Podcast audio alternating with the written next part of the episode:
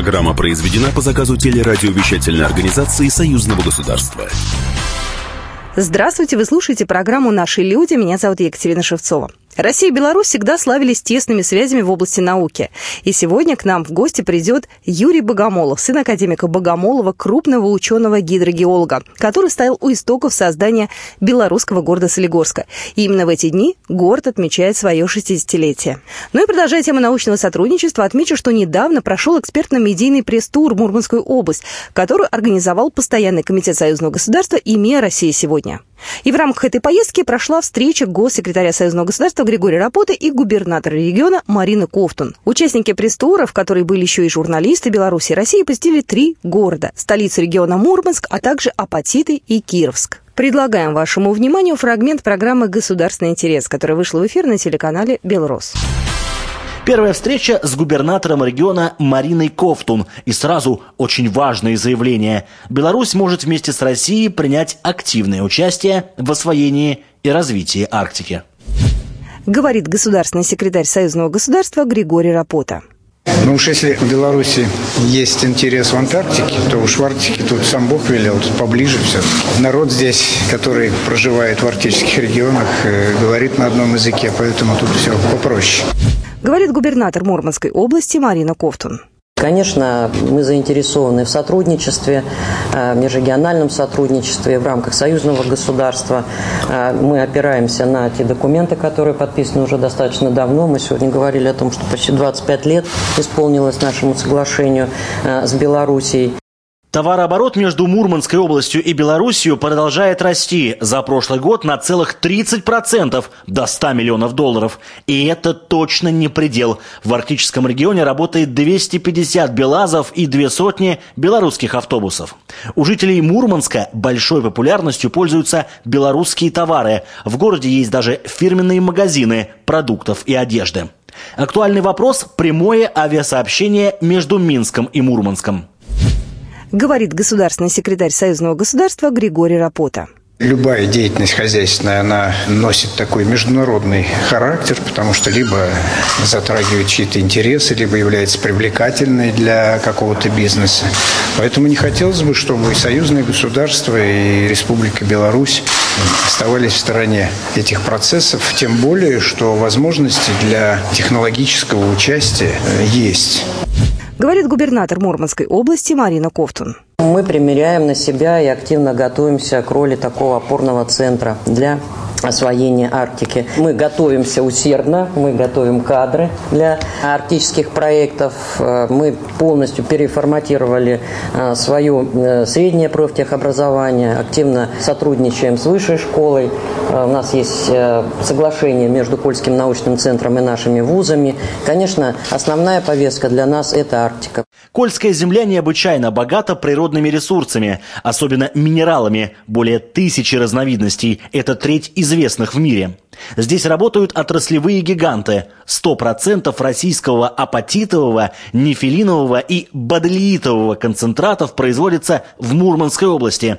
Половина российского никеля, электролитный кобальт, алюминий, железнорудное сырье, рафинированная медь – Крупнейшие предприятия расположены в Апатитах, Кировске, Мончегорске, Оленегорске, Никеле, Ковдоре и Кандалакше.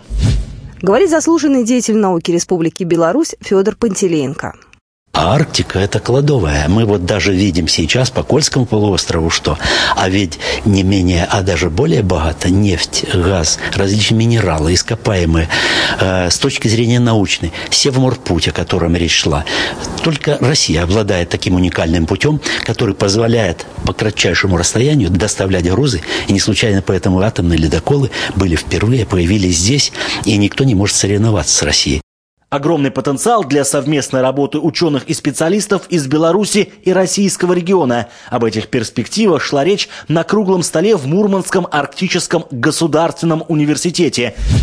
Говорит государственный секретарь Союзного государства Григорий Рапота. Мы видим здесь э, поле применение интеллектуальных сил э, не только Российской Федерации, но и ученых э, Республики Беларусь. О чем здесь можно говорить? Ну, вот я даже смотрел здесь какие-то вещи, которые в презентациях перечисляются темы. Вот у нас есть программа, скажем, дистанционное зондирование Земли. Здесь есть тема изучения геологических и естественных ресурсов Кольского полуострова и региона Арктики в целом. У нас есть вопросы транспорта, у нас есть вопросы энергетики. Мурманская область гордится своим образованием. В области расположены 12 вузов, в их числе МГТУ, главный технический вуз региона, который готовит кадры для рыбной отрасли, и Мурманский арктический государственный университет. Говорит ректор Мурманского арктического государственного университета Андрей Сергеев. Мы приглашаем белорусских коллег именно для взаимодействия в Арктику. Почему? Потому что у Беларуси мощный потенциал и индустриальный, и научный, и исследовательский. Но этот потенциал в данном случае, он на Арктику, я так выражусь грубо, не заточен. А мы приглашаем в данном случае вот такому интернациональному партнерству. Есть союзное государство и постоянный комитет Постком СГ, э, который в данном случае имеет механизмы и, собственно говоря, имеет программы и финансовые структуры структурные механизмы для взаимодействия, обеспечения этого. Говорит заместитель государственного секретаря Союзного государства Николай Корбут. Белорусская группа ученых побудет здесь. Кстати, российская группа ученых Скользкого филиала э, Российской Академии наук побыла уже в Беларуси. И они проработали э, направления, которые они себе там выбрали. Перспектив для совместной научной работы между Беларусью и Мурманской областью очень много, считают ведущие эксперты. Говорит заслуженный деятель науки Республики Беларусь Федор Пантелеенко. Живой пример. Э, Санкт-Петербургский минеральный, сырьевой э, или горный университет э, под руководством ректора Литвиненко взял в практику 3-4 раза в год группы профессоров, студентов, аспирантов из Санкт-Петербургского университета приезжают к нам в Белорусский национальный технический университет на факультет горного дела и экологии, знакомятся с разработками, а потом едут в Солигорск, это Минская область, опускаются в шахты, где шахтным способом ведется добыча хлоркалиевых э, калийных удобрений. К слову, около 20% мирового, мировой добычи. И, конечно, они говорят, здесь есть что посмотреть. Журналисты из популярных СМИ союзного государства оценили все возможности арктического туризма. Но где еще так просто можно покормить и покататься на северных оленях? Говорит государственный секретарь Союзного государства Григорий Рапота. Сфера туризма, это, так сказать, она по природе своей такова, что открыть дорогу в еще один регион для белорусских туристов, да и не только для белорусских, скажем, для тех туристов, которые через территорию Беларуси въезжают в Российскую Федерацию, это тоже очень важно. Говорит заместитель государственного секретаря Союзного государства Николай Корбут.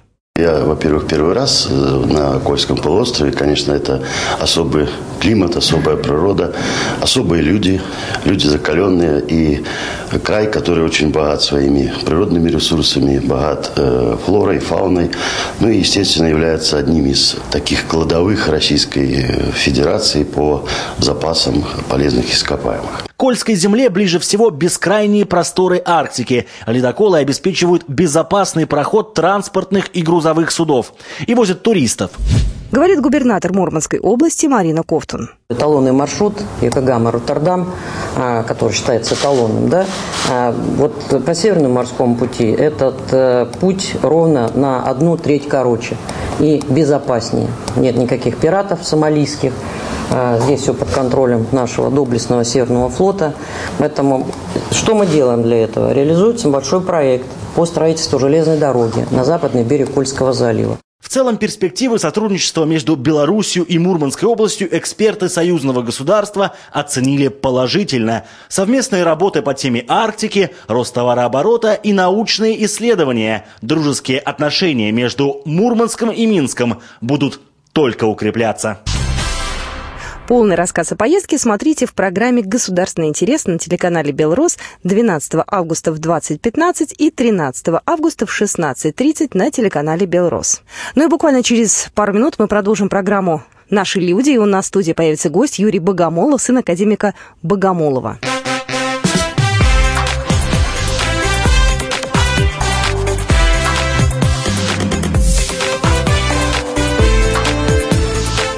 Наши люди.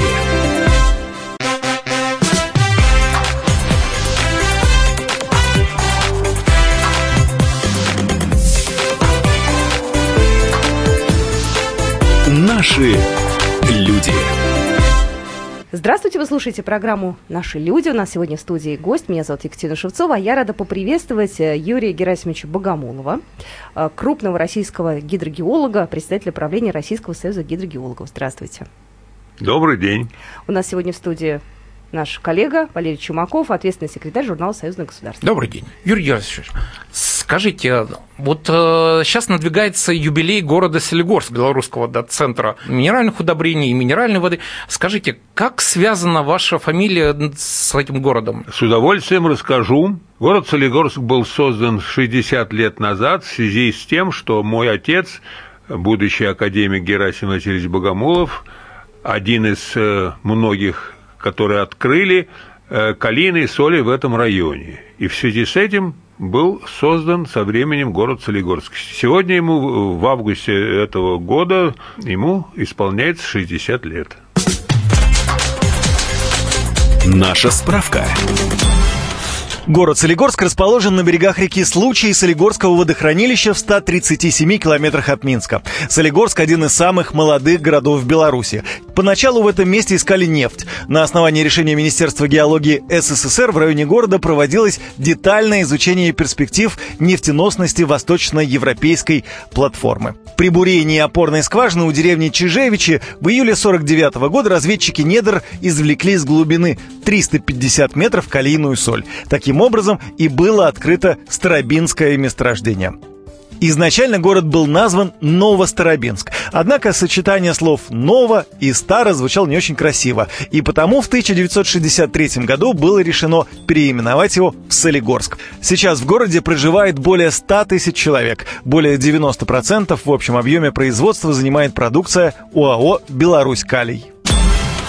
А правда, что ваш отец э, академик, да, он родом из такой из очень бедной семьи, чуть ли не в лаптях э, до Москвы дошел? Такие сведения имеются, они мне были переданы э, бабушкой и прабабушкой. В 20-х годах прошлого века его родители простые крестьяне Смоленской губернии не выпускали его в Москву, считали, что в Москве не русская власть, и нужно работать э, в Смоленской губернии, строить дома. Он очень хотел уйти из этой среды, которая с его точки зрения была для него мало грамотной, мало развитой, и его бабушка Евдокия Алексеевна, вернее, моя бабушка Евдокия Алексеевна, его мама, дала ему немного хлеба, немного сальца, и он в лаптях, действительно в лаптях ушел в Москву, ботиночки нес на плече, как это было принято раньше, чтобы не стирались на дороге. А какой это год был?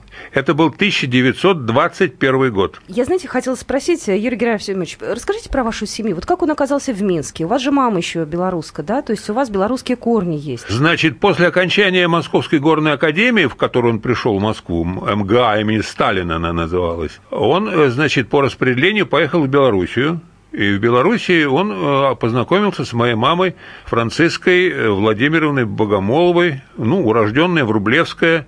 У них родился первый сын Александр в 1929 году. И в этом же году, даже, может быть, на год раньше, была открыта Минская вода, Минская 4, минеральная вода Минская 4. К сожалению, мой братик погиб потом через пять лет. Я уже родился в 1940 году, перед войной, помню хорошо бомбежку первую в Москве. Моя мама мне говорила, что этого не может быть, что ты, чтобы ты помнил бомбежку. Мне было почти полтора года. Но я взял такси и отвез ее в бомбоубежище, где мы э, прятались в тот период. И доказал ей, что я помню это место. А отец в это время где был? Он э, являлся заместителем начальника тыла Красной Армии, полковник инженерных войск по вопросам, связанным с водообеспечением войск и различными экологическими так сказать, проблемами, связанными с войсками. Он дошел до Берлина, расписался на Рейхстаге, и уже в этот период э, он был уже директор Всесоюзного научно-исследовательского института гидрогеологии и инженерной геологии, Всегингео, коротко он назывался, и одновременно был заведующий, первый заведующий кафедрой гидрогеологии Московского государственного университета. В 1942 году вот он стал э, заведующим кафедрой, а потом, э, значит, вот там поменялась судьба, И э, в 43 году э, или в 44 году, я уж сейчас не помню точно, эти кафедры все были расформированы. Но первым заведующим кафедрой гидрогеологии МГУ он официально является. Один очень показательный случай есть, может быть, даже в какой-то степени детективный случай в начало войны, связанный с Герасимом Васильевичем, с его судьбой. 21 июня 1941 года в 10 часов вечера, он еще был в Бресте, отправился поездом в сторону Минска. Насколько я помню, я вот там посчитал по времени, в Минск он прибыл, еще война не началась. В этот момент, как раз, насколько я помню, Оставалось там еще, по-моему, минут 20. А вот на перегоне Минск-Москва уже война началась. И поэтому, когда он прибыл на Октябрьскую площадь э, в Москве, э, и он услышал по репродуктору выступление Молотова. Мы жили тогда, э, значит, в Пасналисковском переулке. Я, мама и отец жили в этом переулке. Ему там надо было пройти минут 10-15. Он пришел, как сколько мама говорила, был просто в ужасе что мне сказал такую фразу «столкнули, не столкнулись, а столкнули два великих народа, два великих народа». Мама это записала. А в Бресте он что делал до этого? А в, а, а в Бресте они вместе с Киселевым с доктором наук из Беларуси занимались рекогносцировочными исследованиями для военных целей. То есть уже ожидалось, что война будет, и они... Они, да, занимались геологическими рекогносцировочными исследованиями, связанными с военными целями но не очень много было связано с Беларусью. И в послевоенное время, и э, уже он был членом, э, корреспондентом Академии наук Беларуси. То есть у него жизнь была между двумя, так скажем, тогда республиками, а теперь уже получается странами. Ну, он, в общем, э, насколько я помню, он жил, в общем, на два дома. Он Минск, Москва, Москва, Минск, это его были постоянные поездки, такие же, как у меня. Поскольку у меня мама белорусская, и там очень много родственников белорусов, то я с удовольствием приезжал в Беларусь как на вторую родину и до сих пор приезжаю Белоруссию как вторая родина, и выхожу в Москве и чувствую, что первая родина. Так что вот так можно сказать. Скажите, пожалуйста, я вот читал, что ваш отец практиковал, как вот сейчас сказали бы, спорный вот метод, то есть он искал воду лозоходством, э, в частности, это успешно использовал. Да, это правда? Что касается лозоходства, это очень интересная тоже тема. Э, дело в том, что когда я начинал свою вот производственную деятельность в качестве геолога, гидрогеолога, я, в общем, считаюсь э, потомственный гидрогеолог, поскольку он тоже гидрогеолог, вот он мне сказал, что вот займешься этой проблемой, эта проблема на всю жизнь очень интересная, и э, она, так сказать, послужит не только научным целям, но и практическим целям для человечества, поскольку можно находить подземную воду, не занимаясь бурением скважин поскольку э, метод лозоходства определяет не только направление движения подземных вод, но их даже количество и, и э, значит, глубину, где они находятся. Наша справка. Лозоходство или лозоискательство – это способ сканирования местности с помощью лозы, свежесрезанной ветки дерева. Важно, чтобы ветка не была ломкой и легко гнулась. Лучше всего для этого подходит ива. Во-первых, ее ветви обладают высокой эластичностью. Во-вторых, ива очень жизнестойкое дерево, что говорит о сильной энергетике растения. Эта практика известна человечеству на протяжении 4000 лет. За это время она была достоянием многих народов и цивилизаций. Первым источником о биолокации является картина неизвестного автора начала третьего тысячелетия до нашей эры. Этим искусством прекрасно владели древние греки. Целая плеяда корифеев античной мысли посвятили ему свои труды, среди которых Плиний Старший и Парацельс. В темные века церковь с подозрением относилась к оккультному знанию, поэтому на время оно ушло в подполье и имело ограниченное распространение. С началом промышленной революции возникла необходимость в поиске месторождений железной руды, и тут снова пригодились услуги искателей с рамкой. Благодаря им были обнаружены крупнейшие залежи в Германии и Англии. В 20 веке стали создаваться профессиональные организации лозоходцев. Проводились съезды, на которых опытные мастера делили знаниями друг с другом. Последние научные представления на эту тему базируются на исследовании советских ученых, опубликованном в 1984 году в журнале «Природа». Результаты эксперимента показали высокий процент правильных решений, принятых лозоходцами. Я, значит, естественно, немного занимался этим, но у меня вот эта лоза в руках не крутится, она крутится только у определенных людей. А у каких людей? А вот а у меня будет крутиться? Вот неизвестно. Вот это неизвестно. Попробовать, попробовать надо. Просто неизвестно, почему одних людей крутится, у других нет. Вот это вот, вопрос такой загадочный вопрос. Но у нас в программе еще много будет интересных вопросов, и я уверена, не менее интересных ответов.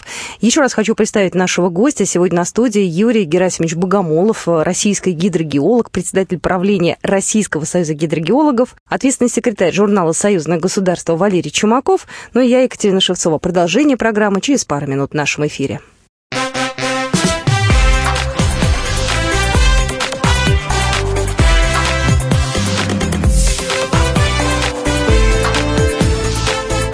Наши люди.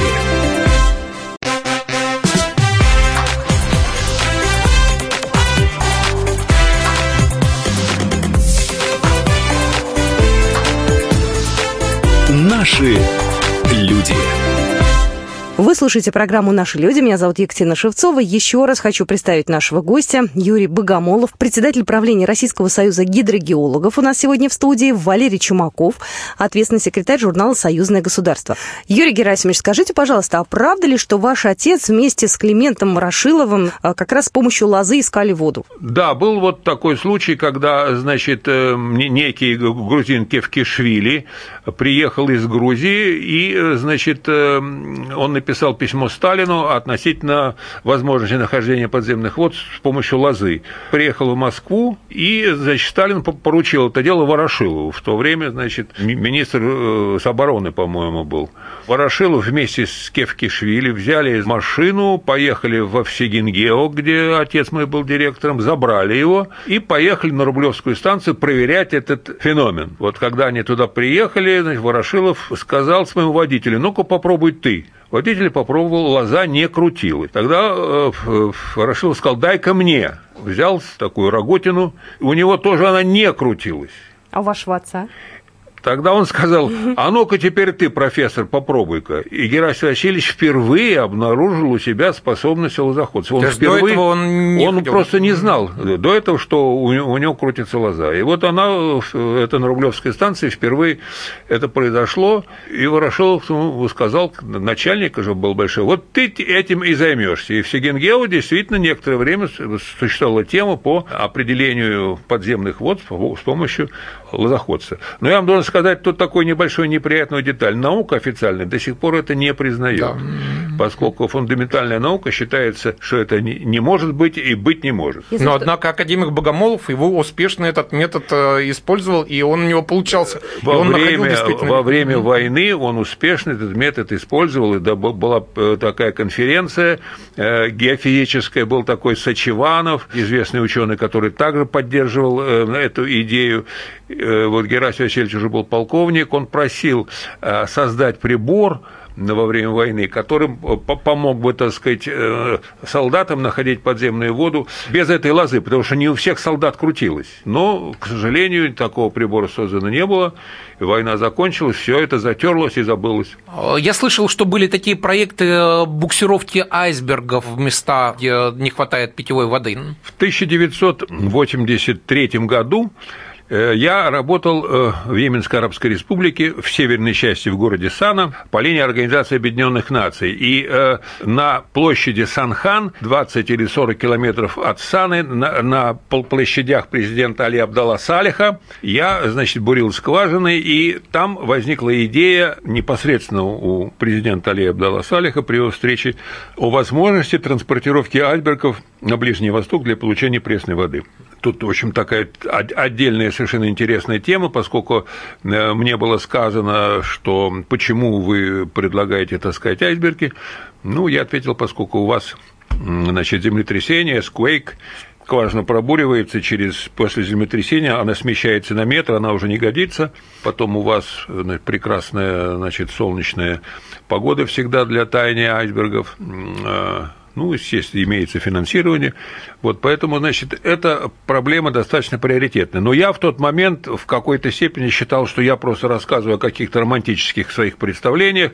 А на То самом... это вы предложили? Одно... Это я предложил, да. Я предложил э, Али Абдалла Салиху, непосредственно президенту Йемена. Вот, но вышли различные публикации, что эксперт, э, русский эксперт Богомолов, значит, такую предложил идею, и в конечном итоге это попало в Министерство иностранных дел, заместителю министра иностранных дел, которые сказали, что будем заниматься этой проблемой.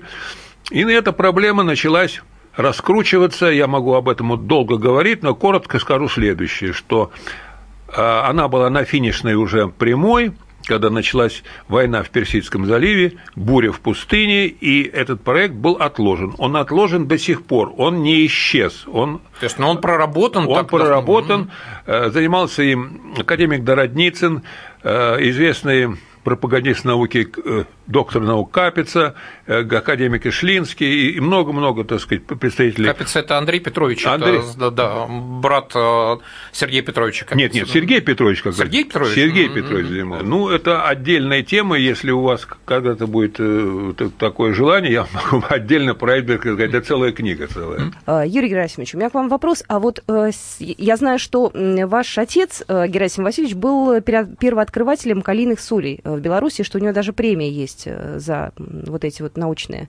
труды. Вот расскажите об этом поподробнее. Ну, что касается премии, это была сталинская премия 1952 года. Он один из коллектива был награжден этой премией. Сейчас она называется государственная.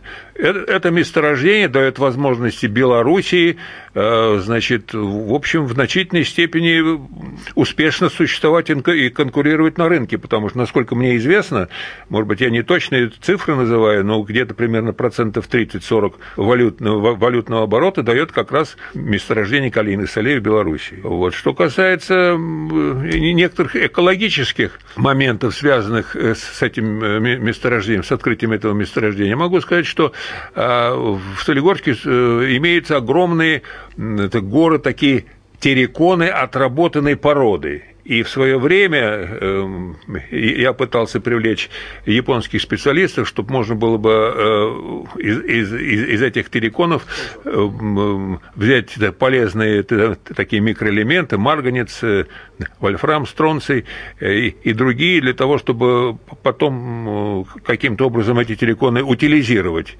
Но, к сожалению, до сих пор эта проблема стоит, и я надеюсь, в будущем она будет решена. А скажите, вот э, получается, что ваш папа достаточно большую такую роль э, сыграл для Беларуси. Вот как-нибудь его память там увековечена? Вот вы прямо как говорится, срываете э, с языка то, что я хотел сейчас сказать. Там имеется улица Богомолова и... Э, Солигорске, да? Да, улица академика Богомолова там имеется. Вот, но в этом году решили построить памятник Богомолову, к одному из основателей города. Там есть памятники шахтерам, космонавтам. Вот теперь решили такой сделать памятник. Ну, вот э, на данном этапе э, вопрос чисто финансовый. Вот он сейчас решается, и я сейчас ничего не могу на эту тему пока ничего сказать. А по поводу проекта памятника, с вами как-то совет советуются? То есть, ну, э, вы здесь участвуете в создании конечно, памятника? Конечно, да? конечно. Нас туда вызвали. Э, очень известный архитектор белорусский Градов, очень известный международный архитектор, еще два скульптора, я и, по-моему, еще был мой сын. Мы туда дважды выезжали и вот смотрели место, где будет памятник, даже эскизы смотрели. Ну, в общем, э, этот, этот процесс сейчас идет, процесс идет. Скажите, вот вы говорили про сталинскую премию, а вот скажите, ваш папа, он был на таких руководящих постах постах. Он сам со Сталином встречался? У него была одна встреча со Сталиным. Насколько я это знаю со слов мамы, потому что мне тогда было, по-моему, 11 лет. Они находились э, в Большом театре. Это было, по-моему, «Лебединое озеро». Это был, видимо, 49-й год. Э, и, э, значит, к ним подошел человек в штатском прямо во время спектакля и попросил, значит, маму, заберу временно вашего мужа, вы не волнуйтесь. Значит, Ой, мама страшно, моя да. очень была такая женщина активная, она встала в портере, стала шуметь, никуда я вам его не отдам, я знаю, куда вы его везете. Вот. Но этот офицер, насколько это было понятно, сказал, что уважаемая, я вам даю слово офицера, через 20 минут он будет на месте. Такое странное предложение было маме, она согласилась, поверила. Через э, определенное время он был в кабинете Сталина, через Поскребышева, стоял, э, значит, сразу при входе в кабинет, Сталин сидел на достаточно большом расстоянии, посмотрел на Герасима Васильевича и не, не здоровался, не, не прощался, а сказал только одну фразу. «Вы назначаетесь заместителем министра геологии СССР. Это все». По существу это был приказ. Который ну, пришлось исполнять. И он вышел, да, и просто исполнял, и все. То есть, действительно, через 20 минут он оказался в Большом театре. Вот вы росли в такой удивительной атмосфере. Э, как это все повлияло уже на то, чем вы стали заниматься? Может быть, вы хотели чем-то другим заниматься? Ну, так же бывает иногда, если, там, не знаю, семья математиков, а ребенок занимается, не знаю, классической музыкой. Вот у вас были какие-то желания изменить немного вот эту династию? Я действительно хотел после школы э, поступать в Государственный институт театрального искусства, поскольку я занимался в кружках в различных и так далее. Вот. Но отец сказал очень простую вещь, что э, надо иметь синицу в руках, тогда можно поймать журавля в небе ничего страшного, пусть будет у тебя фундаментальная профессия, а потом можешь сниматься в кино и так далее, и так далее. Собственно, так оно и получилось. Несколько я раз снимался в кино у Дербенева Вадима Клавдевича, еще у некоторых э, режиссеров, ну, в качестве э, таких небольших эпизодов. Театральную студию кончал у Ирины Витольной Полонской такая насколько мне известно, была дочка Пашенной, э, раньше назывался это Народный театр на, на, на Ленинградском проспекте ну, в общем, в какой-то степени вот был связан с этим миром. Вот. Ну, в основном это было связано с тем, что я в детстве очень сильно заикался, и поэтому вот этот комплекс неполноценности, эм, он должен был быть как-то реализован, и я, в общем, добился того, что я теперь достаточно нормально разговариваю и не заикаюсь. А вы знакомы с Александром Лукашенко? Вы знакомы? С, с Александром Григорьевичем? Да. Нет, я с ним не знаком. Один раз ему жал руку на каком-то приеме, но лично не знаком. Ну, он прислал ведь телеграмму поздравительной по поводу столетия вашего папы. Что касается столетия, было очень интересное мероприятие, которое, честно признаться, даже не ожидал, потому что... Это в 2005 м да, на столетие было? Это было в, тысяч, в 2005 году. Mm. Значит, э, Лукашенко прислал очень большую телеграмму, связанную с поздравлением конференции международной, которая шла и в Москве, и в Минске, и в Солигорске. То есть была специальная конференция посвященная... Была специальная международная конференция, куда съехались примерно 400 ученых со всего мира. Э, приветствие дал также э, председатель правительства Российской Федерации Фродков. То есть все это прошло на очень высоком уровне. Я помню также такую шутку э, вице-президент Академии наук Российской Николай Павлович Лаверов даже мне с какой-то укоризней сказал, ну ты даешь, мы даже Нобелевским лауреатом не делаем такое столетие. Я говорю, я ничего не делал, это Лукашенко все, это все Лукашенко. То есть это Лукашенко сделал эту конференцию? Эту конференцию, mm-hmm. дабы идея была Лукашенко. У нас уже остается не так много времени. Чем занимаются ваши дети, внуки? Они продолжают дело э, вашего отца или они пошли по другим каким-то, может быть? К сожалению, не продолжают. Они все финансисты. Герасим, мой сын, внук Герасим Васильевич, он работает в Росевробанке. Маша работает в крупной американской компании PricewaterhouseCoopers.